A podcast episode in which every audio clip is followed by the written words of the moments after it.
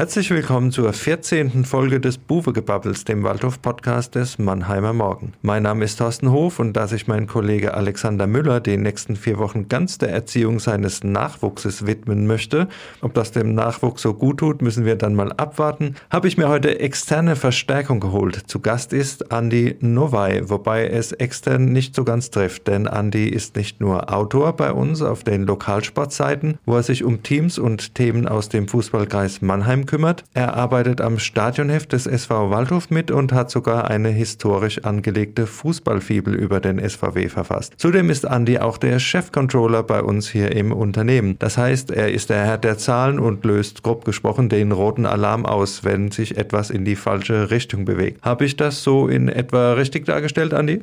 Ja, also zuerst mal ähm, vielen Dank für die Einladung. Das freut mich sehr. Ähm, ich will die Rolle als Controller nicht nur auf ähm, das Negative äh, reduzieren, sondern klar, wir schauen, dass nichts in die falsche Richtung läuft, aber wir sind auch da, um positive Entwicklungen darzustellen und aufzuzeigen. Ja, wunderbar. Aber bleiben wir mal beim Thema falsche Richtung und roter Alarm, indem wir auf das letzte Spiel vom SV Waldhof gleich zu sprechen kommen. Der SVW wartet jetzt nach dem 0 zu 1 gegen Meppen schon seit sechs Spielen auf den ersten Sieg und das ehemalige 12-Punkte-Polster auf den ersten Abstiegsplatz ist auf neun Zähler zusammengeschrumpft und dabei muss man natürlich auch bedenken, dass einige Mannschaften hinten äh, noch ein paar Nachholspiele in der Hand haben. Das heißt, der Vorsprung kann sich mal ruckzuck auf sechs Punkte verringern und dann äh, wird es dann doch etwas brenzliger. Wie ist so deine Stimmung, was das betrifft? Ist Alarmstimmung angebracht oder,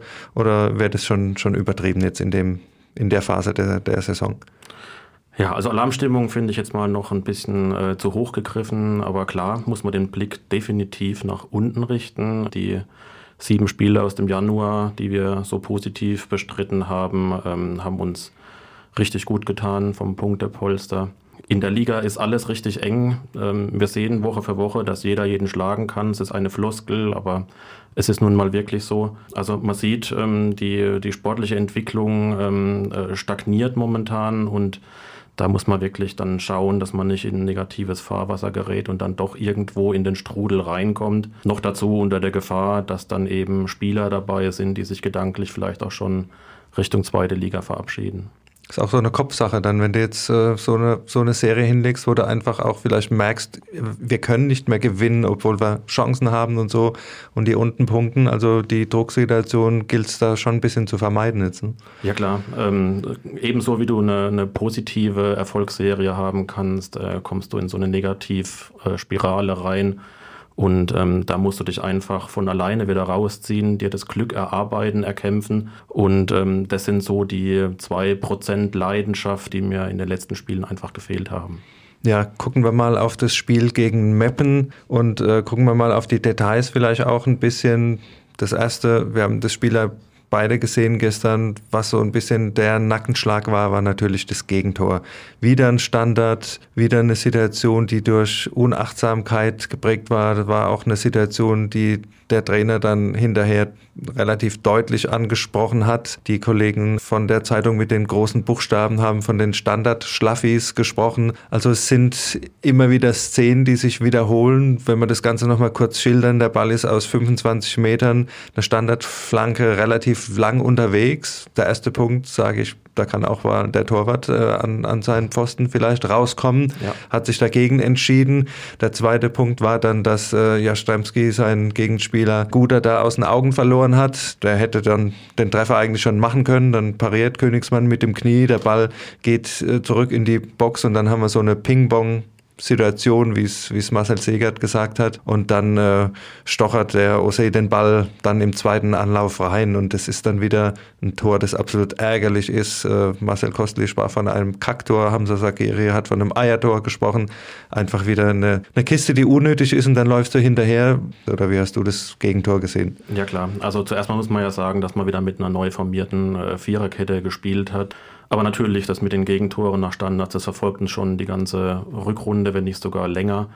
Ähm, man darf natürlich auch nicht vergessen, vor, diesen, äh, vor diesem Gegentor war äh, Hassan Amin schon zweimal in aussichtsreicher Situation, da in Führung zu gehen. Auch da hat die Zuordnung nicht gestimmt. Also Klöckner hat gesagt, dass äh, Standards trainiert und angesprochen wurden. Die ganze Woche hat er gesagt. Wir haben genau. die ganze Woche trainiert und dann kriegen wir wieder eins. Klassiker. Genau. Also da, da denkst du ja auch, da läuft ja was schief irgendwie. Eben, genau, ja. Und da, da kannst du so lange dran arbeiten, wie du willst. Wenn du im Kopf nicht wach bist, dann, dann klingelt es halt wieder. Und äh, dann haben wir gesehen, der Waldhof nach einer halben Stunde hat das Spiel dann im Griff, hat auch vorher schon Chancen gehabt. Dann war das ein Spiel eigentlich in, in eine Richtung. In der zweiten Halbzeit sowieso Ballbesitz ohne Ende, aber rausgekommen ist dann im Endeffekt nichts. Es wurde zur Halbzeit dann noch das erste Mal gewechselt. Ari Ferrati hat sein Comeback gegeben, aber er konnte dann der Mannschaft auch nicht so die, die nötigen Impulse geben. Also Chancen Chancenverwertung in der ersten Halbzeit. Äh, Jastremski zweimal sogar, einmal der Querpass von äh, Martinovic und dann in der zwölften Minute sogar schon vorher, wo er aus Spitzenwinkel da auf den Torhüter zugeht. Da hätte das Spiel auch in eine andere Richtung gehen können. Äh, Chancenverwertung ist auch so ein Thema im Moment. Die Leichtigkeit fehlt den Stürmern, sagt der Trainer ein bisschen. Siehst du das ähnlich, dass da vielleicht auch ein bisschen das Selbstvertrauen fehlt im Moment? Ja, ganz genau. Das Selbstvertrauen fehlt gerade. Wir hatten eine Situation in der ersten Halbzeit, als Martinovic von äh, rechts außen aufs Tor zugelaufen ist und hat dann nochmal den Querpass gespielt, anstatt da aus Spitzenwinkel vielleicht doch mal den, den Abschluss selbst zu suchen. Ähm, es, sind, es sind Nuancen, ähm, die momentan wirklich zeigen, dass da ähm, das Selbstvertrauen vielleicht noch ein bisschen mehr wieder zurückkommen muss, ähm, dass einfach mal ein Erfolgserlebnis aus einem dreckigen Sieg äh, kommen muss und das ist dann einfach eine Sache, die sich die Mannschaft selbst erarbeiten muss in manchen Szenen hat man auch den Eindruck, es wird einfach zu viel gedacht.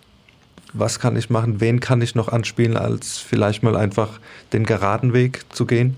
Ja, mir hat so ein bisschen auch die, das Zusammenspiel zwischen den ähm, Mannschaftsteilen gefehlt. Also man hat schon gesehen, äh, wenn, wenn Donkor auf links Tempo aufnimmt, dann geht es wirklich äh, schnurstracks gerade ähm, nach vorne.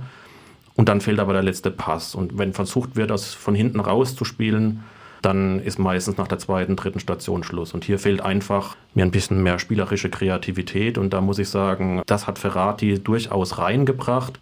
Allerdings hat ja, der letzte Pass gefehlt, um sich dann auch im zweiten Durchgang noch die Torchancen rauszuarbeiten, um vielleicht doch noch einen Punkt zu holen. Was mir auch aufgefallen ist in der zweiten Halbzeit, spielerisches Übergewicht, Ballbesitz war da, aber Meppen hat dann mit relativ einfachen Mitteln verteidigt und hat auch das eingebracht, was äh, Coach Glöckner dann hinterher auch bemängelt hat. Einfach die Präsenz, Männlichkeit. Das Wort ist gefallen, dass man einfach auch von der Körperlichkeit irgendwie dagegen hält. Man hat halt doch so beim Waldhof-Mittelfeld die Typen, die, wenn der Wind ein bisschen rauer weht, dann ein bisschen anfälliger sind, sage ich mal, eher vom, vom, vom Körper auch äh, ein bisschen filigraner sind, äh, sei es Sagiri, sei es Ferrati, die dann, wenn halt mal so ein Brescher kommt und, und die abräumt, dann gibt es nicht unbedingt immer das Foul, aber der Ball ist weg, der Spielfluss ist gestört, da fehlt es einfach auch ein bisschen an körperlicher Präsenz. Muss man die Jungs noch ein bisschen in den Kraftraum schicken oder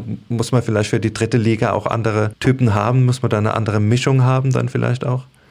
Naja, dass es die Mannschaft kann, hat sie ja auch schon gezeigt. Und äh, was, äh, was mir auch gestern aufgefallen ist bei dem Spiel, war nicht nur die, die körperliche Präsenz vom SV Meppen, sondern auch die, die verbale, also die Rufe und die Kommunikation auf dem Feld war bei Meppen deutlich mehr zu vernehmen als bei den Waldhofspielern. Keine Ahnung, ob man das jetzt durchaus als positiv oder negativ werten sollte. Da hat mir aber einfach so ähm, der Leitwolf gefehlt, der einfach dann auch mal hier sagt, ähm, was zu machen ist und einfach auch hier vielleicht mal so verbal ein bisschen vorangeht. Oder die Jungs auch mitnimmt. Hat gesehen, genau. Hat sich bei jeder gelungenen Abwehraktion gepusht, sich auf die so Brust geschlagen wie die Gorillas. Ja, also diese, diese Körpersprache, die hat da ein bisschen, bisschen gefehlt. Oder einer, der halt dann die anderen auch mal mitnimmt, wie das dann vielleicht Marcel Segert macht. Ganz äh, genau. Der auch von seiner Präsenz irgendwie ein bisschen die, die Jungs dann mitnehmen kann. Ohne das jetzt daran unbedingt festmachen zu müssen, aber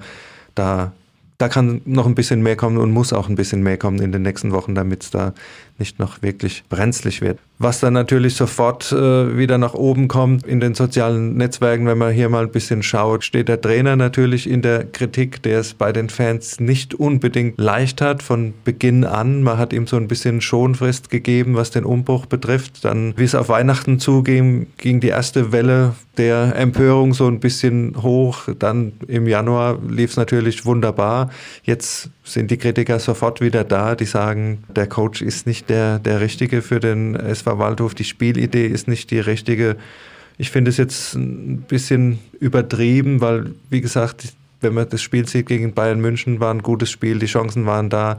Auch gestern wenn die, die ersten Bälle da vielleicht reinrutschen, haben wir ein ganz anderes Spiel. Aber er ist jetzt natürlich schon gefragt, um die Jungs auch ein bisschen zu packen, nochmal jetzt so ein bisschen die Trendwende zu schaffen. Was äh, denkst du zu dieser Kritik, die da so dann vermehrt kommt? Klar, soziale Medien, da geht es schnell, da ist schnell was geschrieben. Man ist auch die ganze Woche nicht unbedingt dabei, aber es ist schon relativ heftig, was da wieder einbrasselt auf den guten Mann im Moment. Ja klar, eine Negativserie fordert immer zutage, dass der Trainer erstmal in der Kritik steht. Er steht ganz vorne, ist ähm, wie in jedem äh, Unternehmen, dass derjenige an, am Erfolg gemessen wird, der ganz oben steht. Man muss dazu sagen, Klöckner hatte natürlich auch ein schweres Erbe anzutreten beim Waldhof, ähm, dass er da an den Erfolgen von Trares auch irgendwo gemessen wird, der ja nicht nur Erfolg hatte, sondern auch ähm, ein gutes, ähm, einen guten Namen hinterlassen hat beim SV Waldhof, ist natürlich auch klar. Ja, also ich persönlich mag mich jetzt äh, nicht an irgendwelchen Trainerdiskussionen beteiligen. Das letzte Mal, als ich äh, Trainer rausgerufen habe, das war damals unter Andi Egli in der zweiten Liga. Oh danach, ja, die, die Zeiten habe ich auch noch mitgemacht. Ja, das war. Genau, danach das kann ich auch, nachvollziehen. danach sind wir auch wirklich abgestiegen, ja, ja. Ähm, äh, aber so weit möchte ich jetzt noch nicht gehen. Gut, hast du was gesehen, was dich positiv stimmt für die, für die nächsten Wochen? Ja, also ähm, als ich nach dem Spiel äh, vom Stadion zum, äh, zu meinem Auto gelaufen bin, bin ich äh, am Rhein-Neckar-Stadion vorbeigelaufen und dort hat der Platzwart den Rasenplatz äh, vertikutiert und hat richtig das Feld beackert. Wenn man sich das als Beispiel nimmt, dann bin ich guter Dinge. Also das einfach von der Mentalität, wenn man da eine Schippe drauflegt, dass äh, das Ganze dann vielleicht sich auch noch dreht jetzt demnächst. Ja, richtig. Also ähm, wie ich vorhin schon gesagt habe, da muss einfach ein bisschen mehr ähm, Leidenschaft reinkommen. Ich will der Mannschaft definitiv den Willen nicht absprechen. Der war da, das hat man gesehen. Ja, es gibt Spiele, da hat man einfach verwachst und ähm, da muss man sich dann im Endeffekt dann wieder rausziehen. Da muss man dann die Prozent Leidenschaft noch oben drauf packen. Klar ist es schwer in einem leeren Stadion, wenn dann die Fans nicht hinten dran stehen, die einem dann in einem Spiel 50 äh, oder 80 Mal dann eintrichtern, für welchen Verein man spielt ja, diese Identifikation, die muss man sich dann einfach selbst aneignen und diese Leidenschaft auf den Platz bringen. Okay, Identifikation ist eigentlich ein schönes Stichwort, dass wir auch nochmal auf deine wieder ein bisschen zurückkommen. Im Klappentext deines Buches heißt es, dass du als Siebenjähriger 1986 erstmals ein Waldhofspiel besucht hast und äh, da hast du ein 0 zu 4 gegen Bayern miterleben müssen. Warum bist du dennoch Waldhof-Fan geblieben? Hast du eine masochistische Ader oder woran liegt's? Ja, so im Nachhinein kann man das vielleicht wirklich so bezeichnen. Äh, man sucht sich das natürlich nicht aus, wobei ich dazu sagen muss, der Waldhof ist mir nicht in die Wiege gelegt worden. Mein Vater war Leistungsradsportler und hat mich äh, damals 1986 das erste Mal mit ins Südweststadion genommen zum Waldhof. Ich war damals das, was ich heute als ähm, ja, äh, Event-Fan bezeichnen würde und bin da zum ersten Mal mitgegangen und einfach hängen geblieben. Ähm, was mich so fasziniert hat, war ähm, ja nicht das, was auf dem Rasen erstmal passiert ist, sondern alles drumherum. Das hat mich so richtig gebannt. Ähm, ich habe da so ein paar ähm, Dinge in meinem Kopf, die sich da verfestigt haben. Ich kann keine Spielszene mehr beschreiben, aber einfach äh, Dinge, die außenrum passiert sind und die mich einfach so gefesselt haben, dass ich keinen anderen Verein mehr wollte. Also die Atmosphäre, Fangesänge, Stadiondurchsagen, der Bratwurstduft, also alles das, was so ein bisschen außen, außenrum gehört, das hatte ich so ein bisschen gepackt. Ja, natürlich, genau. Also ich, ähm, eines meiner ersten ähm, Erlebnisse und Erinnerungen an die Bundesligaspiele vom Waldhof war, ähm, in dem, in dem äh, Fanaufgang, wo man da ins Stadion gegangen ist, da stand oben immer ein, ein Bauwagen, wo Fußball-Fanartikel verkauft wurden, auch von allen möglichen Vereinen. Es war natürlich ein Zeitalter, wo es keine Online-Shops gab, wo es keine Fußball-Fanshops in Städten gab. Da war das wirklich eine Anlaufstelle, wo ich mir jedes Spiel einen Wimpel gekauft habe von Celtic Glasgow, von anderen englischen Vereinen, ähm, von spanischen Vereinen, die ich jetzt auch noch zu Hause habe. Das ist eines der ersten Erinnerungen, die ich damit verbinde. Eine andere Geschichte war zum Beispiel ein Spiel gegen den ersten FC Kaiserslautern. Ich stand in dem Block direkt in Höhe der Eckfahne und da ist dann der Wolfram Wuttke zu einem Eckball äh, angelaufen und aus dem Fanblock äh, zwei Reihen hinter mir hat einer gerufen, Wutke, du Sau, und er hat sich umgedreht und hat Küsschen in den Fanblock verteilt. Das sind auch einfach so emotionale Momente, die in Erinnerung geblieben sind. Und du bist ja dann dabei geblieben. Ich habe jetzt mal kurz gerechnet, 36 Jahre mittlerweile. Da gab es ja auch beim Waldhof einige Auf- und Abs. Was ist denn dein, dein schönster Waldhof-Moment? Ja, bei, bei 36 Jahren ähm, bewusster Waldhof-Fanzeit äh, kann man sich nicht auf einen äh, schönen Moment reduzieren. Natürlich war eines der emotionalsten Geschichten der Sieg in Offenbach vor zwei Jahren, als wir den Aufstieg in die dritte Liga perfekt gemacht haben, als da äh, 5000 Waldhof-Fans in der Kurve in Offenbach standen und das Ding nahezu niedergerissen haben. Also das war eines der emotionalsten Momente. Ja. Warst du da dabei im Blog? Ja eine Karte gekriegt und dementsprechend gefeiert dann auch hinterher. Ganz genau, ja. Ja, kann ich mir vorstellen, da ging es ja dann nur noch um die goldene Ananas, mehr oder weniger zu Hause gegen Worms, aber das ja. war ja der große Schritt Richtung dritte Liga und das noch auf dem Biberer Berg äh, gegen die Offenbacher Kickers. Das ist, das ist ja wie Ostern und Weihnachten zusammen für einen Waldhof-Fan. Ja, natürlich. Und auch heute schaue ich mir regelmäßig die Spielzusammenfassung von diesem Spiel an. Also das fesselt mich nach wie vor. In Dauerschleife. Wenn es jemand schlecht geht, dann legst du die CD ein und guckst dir das nochmal an. In letzter Zeit öfters, ja. richtig. Dein schlimmster Waldhof-Moment, Andi? Ja, schlimmste Waldhof-Momente sind eigentlich immer äh, Derby-Niederlagen. Ähm, auch da haben wir natürlich äh, einige erlebt. Kaiserslautern, äh, auch gegen Offenbach mal zu Hause. Ähm, Saarbrücken, ja, diese, diese Duelle, die dann wirklich äh, dem Fan richtig nahe gehen, wenn man da äh, vergeigt. Und wir hatten auch wirklich mal eine Serie, wo wir ähm, eine Reihe an Derby-Niederlagen einstecken mussten und das äh, war schon schmerzhaft. Ansonsten natürlich die Zeiten der Niederungen, Oberliga. Ähm, Highlight ist natürlich, als wir mal an einem Dienstagabend im November oder Dezember in Baunatal gespielt haben. Und da hatte ich durchgezählt, da waren, da waren 18 Waldhof-Fans im Gästeblock gestanden. Und ja, das sind so die äh, Tiefpunkte aus diesen 36 Jahren. Da gab es noch ein paar Pokalniederlagen auf BFV-Ebene oder bist du auch einer, der sagt, dieser Wettbewerb hat mich noch nie interessiert? Nee, ganz im Gegenteil. Ich bin eigentlich ein Pokalfan. Ähm, das liegt auch an meiner Leidenschaft für England, wo der äh, FA Cup ja mittlerweile zwar ein bisschen an Bedeutung verloren hat, aber ähm, in den Fanszenen doch noch sehr gelebt wird. Auf die Pokalniederlagen wollte ich jetzt eigentlich nicht äh, eingehen, weil ähm, das wäre dann wieder auf die Tränendrüse gedrückt. Ja, ich wollte dich jetzt nicht unbedingt quälen und die jüngste Pokalgeschichte ist ja strahlend beim SV Waldhof. BV-Pokalsieg im vergangenen Jahr. Das Spiel gegen Frankfurt war ja wirklich ein Highlight ja. dann im Karl-Benz-Stadion. Dieses Jahr sieht es ja auch aus, dass der Weg in die Richtung gehen könnte. Ist ja noch nicht ganz klar, ob weitergespielt wird in diesem Wettbewerb, aber Halbfinale gegen einen Landesligisten sollte machbar sein, wenn es tatsächlich zustande kommt, das Spiel. Und dann muss man natürlich sehen, wie es in der nächsten Saison ausgeht. Du hast äh, gerade angesprochen, deine Liebe zu England ein bisschen und da ist ja auch so ein kleines Hobby bei dir noch begraben. Ihr habt ja früher oder als es noch ging, gerne Touren gemacht auf die Inseln, habt euch Stadien angeschaut, also Football's Coming Home sozusagen, so Groundhopper-Touren, wie man es dann auch nennt, ein paar Punkte sammeln und ein paar schräge Stadien anschauen. Was war da so dein Erlebnis, was sich eingeprägt hat? Ja, also zuerst mal muss ich sagen, dass ähm, in England der Name SV Waldhof durchaus noch ein Begriff ist. Also wenn man da ähm, ja, diese, diese Pappkultur rund um die Spiele dann erlebt und äh, steht da mit einem Waldhof-Schal und einem äh, Waldhof-Trikot, zumindest an den Ecken, wo man sich das erlauben kann, äh, dann äh, ist das Interesse der Engländer durchaus da, was denn da für ein schräger Vogel auftaucht mit einem fremden Trikot und das auch noch von einem deutschen, ja, damals noch Regionalligisten oder Oberligisten.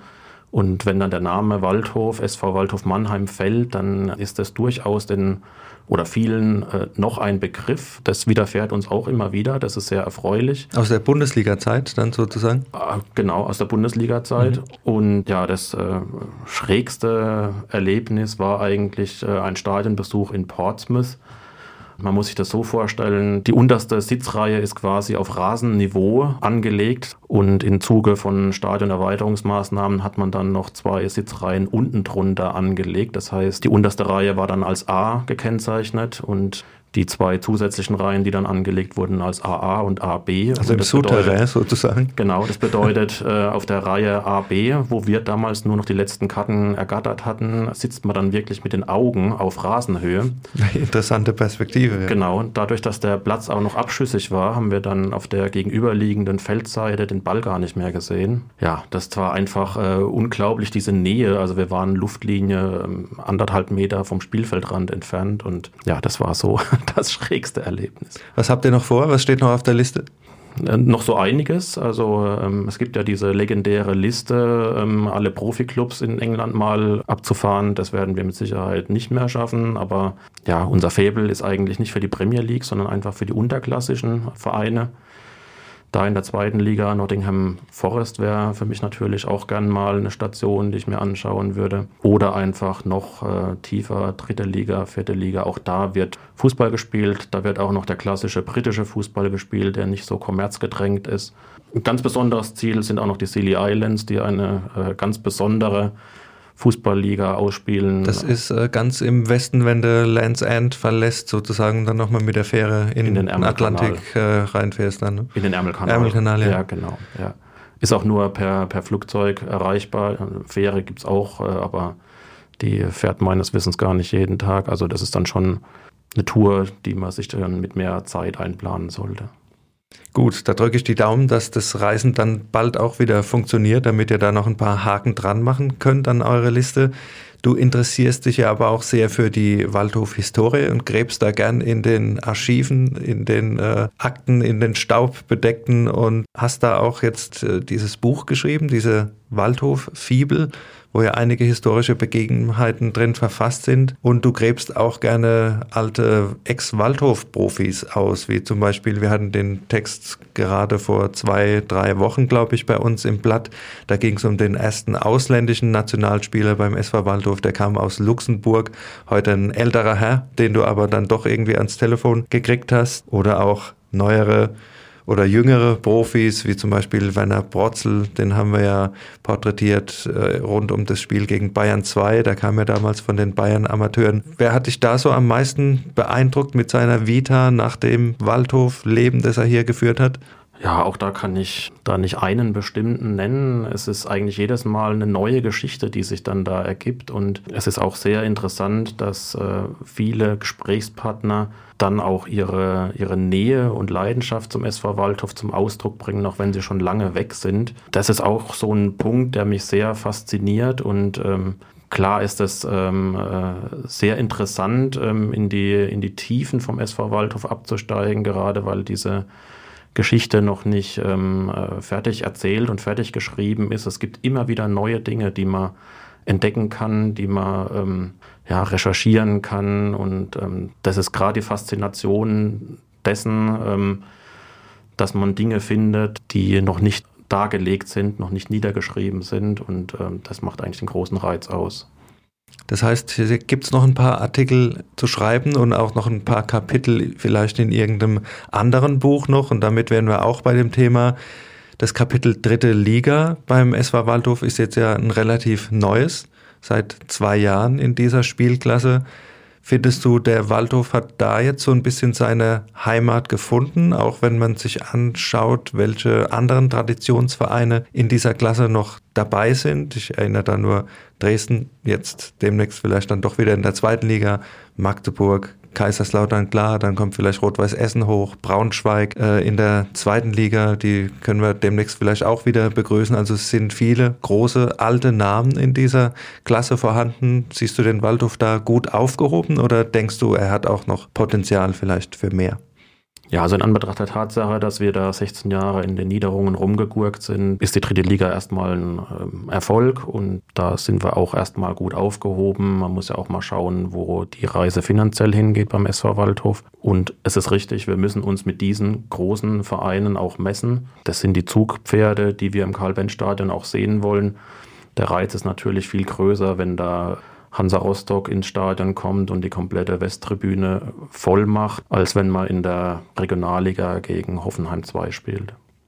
Also da stehen noch einige Spiele vor uns sozusagen. Wir haben es ja letztes Jahr erlebt, du hast es gerade angesprochen, Rostock, Magdeburg war da, der Block war voll, ja. Also das sind natürlich die Spiele, die dann auch die entsprechende Atmosphäre ins, ins Stadion zaubern und deswegen gehen wir auch dahin, um, um das mitzuerleben.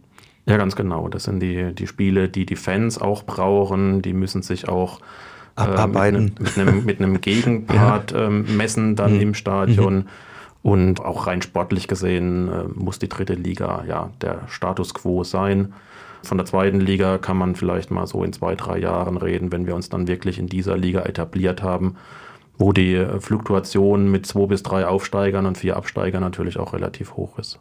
Ja, aber da heißt es natürlich zuerst mal in dieser dritten Liga bleiben. Das haben wir ja ganz am Anfang unseres Gesprächs da nochmal untermauert. Und da ist die nächste Aufgabe am Samstag der FC Ingolstadt. Im Moment Tabellenzweiter, hat äh, eine sehr stabile Phase mittlerweile hinter sich, ist der erste Verfolger von Dresden dann auch. Und ja, das wird äh, keine einfache Aufgabe. Was, äh, was ist dein Tipp für Samstag? Ja, da ich eigentlich nie gegen den Waldhof tippe, wäre ich eigentlich mit einem Unentschieden schon sehr glücklich. Ja, Ingolstadt ist natürlich ein Brocken und ich denke, das Spiel ist nicht vergleichbar mit dem aus der Hinrunde, als wir da äh, gerade mal so mit 4 zu 1 vom, vom Platz gegangen sind. Wenn man sich dann äh, auf die Spielweise von Ingolstadt, die äh, ja irgendwo auch ähm, sich wiederholt, dann drauf einstellen könnte, mit langen Bällen auf äh, Kutschke, langen Bällen auf Eckhard Ayensa, zwei brandgefährliche, schnelle Stürmer. Dann ist da noch ein, ein Kanica Elva, der in meinen Augen unbegründet auf der Bank sitzt bei Ingolstadt. Ein Luxusproblem in meinen Augen. Ähm, ja, es sind drei brandgefährliche Spieler und Ingolstadt operiert mit langen Bällen und das ähm, gilt es zu unterbinden. Ist auch eine Mannschaft, die wieder über die Körperlichkeit kommt. Ja. Da gilt es natürlich auch dementsprechend dagegen zu halten. Mein Tipp geht so Richtung Unentschieden, sage ich mal. Der Waldhof ist sicher nicht der Favorit in dieser Partie, was ihm vielleicht dann auch mal ein bisschen entgegenkommt und hat seine Stärken ja im Umschaltspiel. Und wenn es da gelingt, den einen oder anderen Ball abzuluxen, dann schnell nach vorne zu gehen, habe ich schon die Hoffnung, dass da vielleicht ein Tor fällt und dass man dann mit der gewissen Mentalität vielleicht auch den Punkt mitbringt. Ich denke, das wäre auf jeden Fall ein Erfolgserlebnis, äh, wenn man in Ingolstadt was mitnimmt. Dann haben wir ja hinterher die Länderspielpause und äh, was es zu vermeiden gilt, ist natürlich jetzt nochmal mit so einem richtigen Nackenschlag in diese Pause zu gehen, weil dann hockst du zwei Wochen da und grübelst und hast dann wirklich den, den Druck. Also da wird schon einiges äh, abverlangt werden am Samstag. Ja, das ist richtig. Also ich denke, da können wir beide uns auf ein äh, 1 zu 1 einigen. Ja, viele Tore schießen wir zurzeit nicht, deswegen wäre ein Tor eigentlich gut, da in Führung zu gehen und ja, das so lange wie möglich zu halten. Okay, dann lassen wir das mal so stehen, nehmen das 1 zu 1 mit und lehnen uns dann ein bisschen entspannter zurück in die genau. Länderspielpause. Okay, dann warten wir mal ab, was wir da serviert kriegen und damit wären wir auch schon wieder am Ende dieser Folge. Wir freuen uns wie immer auf euer Feedback und weitere Ideen. Wenn ihr Spaß an Podcasts habt, hört auch mal bei den Eishockey-Kollegen und deren Adlercheck rein. Schreibt uns gerne an podcast.marmo.de und folgt uns auf Facebook und Instagram. Lasst uns ein Abo da, damit ihr auch in Zukunft keine Folge mehr verpasst. Dann also tschüss, bis zum nächsten Mal am 31. März. Das ist zwar direkt nach der Länderspielpause, aber wir lassen uns auch für diese Folge sicher etwas einfallen. Also bleibt gesund, sagen Andi Noway und Thorsten Hof.